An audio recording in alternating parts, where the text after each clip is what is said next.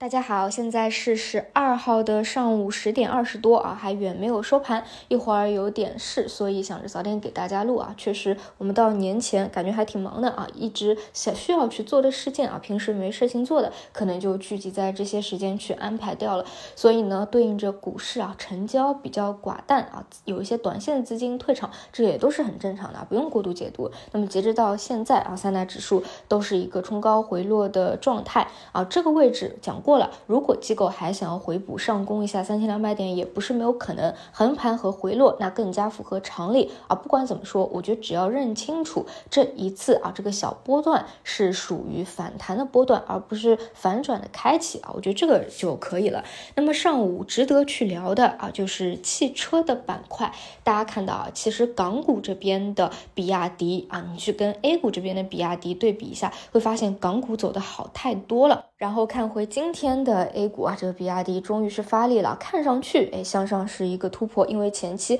再去做一个箱体结构嘛，今天是一个突破啊，包括宁德这类权重股表现比较好，也带动起了汽车产业链啊。虽然截止到我现在录音啊，又是出现了一定的冲高回落，那到底怎么去判断突不突破呢？啊，大家记住一定要有一个时间性的，并不是说一天啊往上突破了箱体结构，或者去上攻了上方的长期均线。啊，它就是有效的一个突破，因为它可以后面几天再回落，回落回落到箱体底部，所以一般来说呢，我们是需要几天的时间进行一个确认的，所以呢，后面我们可以持续啊保持一个跟踪和关注，但反正汽车方向的这个逻辑啊已经是讲得很清楚了，一个是白纸黑字上我们在大会的通稿里面有看到过啊，要扩大内需支持消费，新能源汽车毫无疑问是一个大头。啊，这里的话我觉得多关注一些整车吧，其实就够。了啊，汽车的产业链这一方面，我要么呢是关注啊这个特斯拉降价的事件啊，会利好的上游供应商，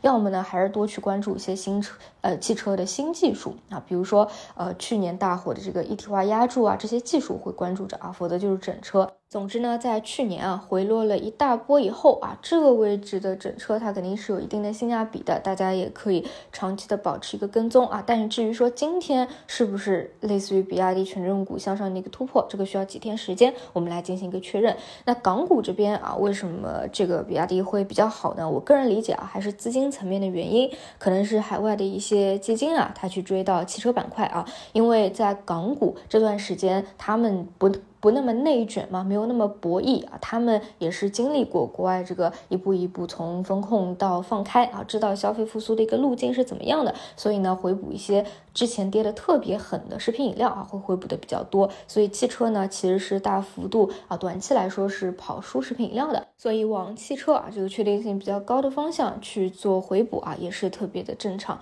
那除此以外呢，就是早晨讲了军工的这个事件啊，这个事件是非常重要的，所以如果啊。之前埋伏到这个电测的啊，那是能够真的吃到大肉的。但是呢，这一块早晨明确讲过啊。今天轮动到军工啊，千万不建议去追，这是由军工的股性决定的啊，里面的刀斧手太多了，给你搞一个冲高回落，那是很容易形成一个短期的亏损的啊。差不多就是这两个值得去聊吧啊，那我估计下午的盘面应该也不会有过多的一个变化了啊，跟原来的观点保持一致啊。以上就是今天五评的内容，我们就晚上再见。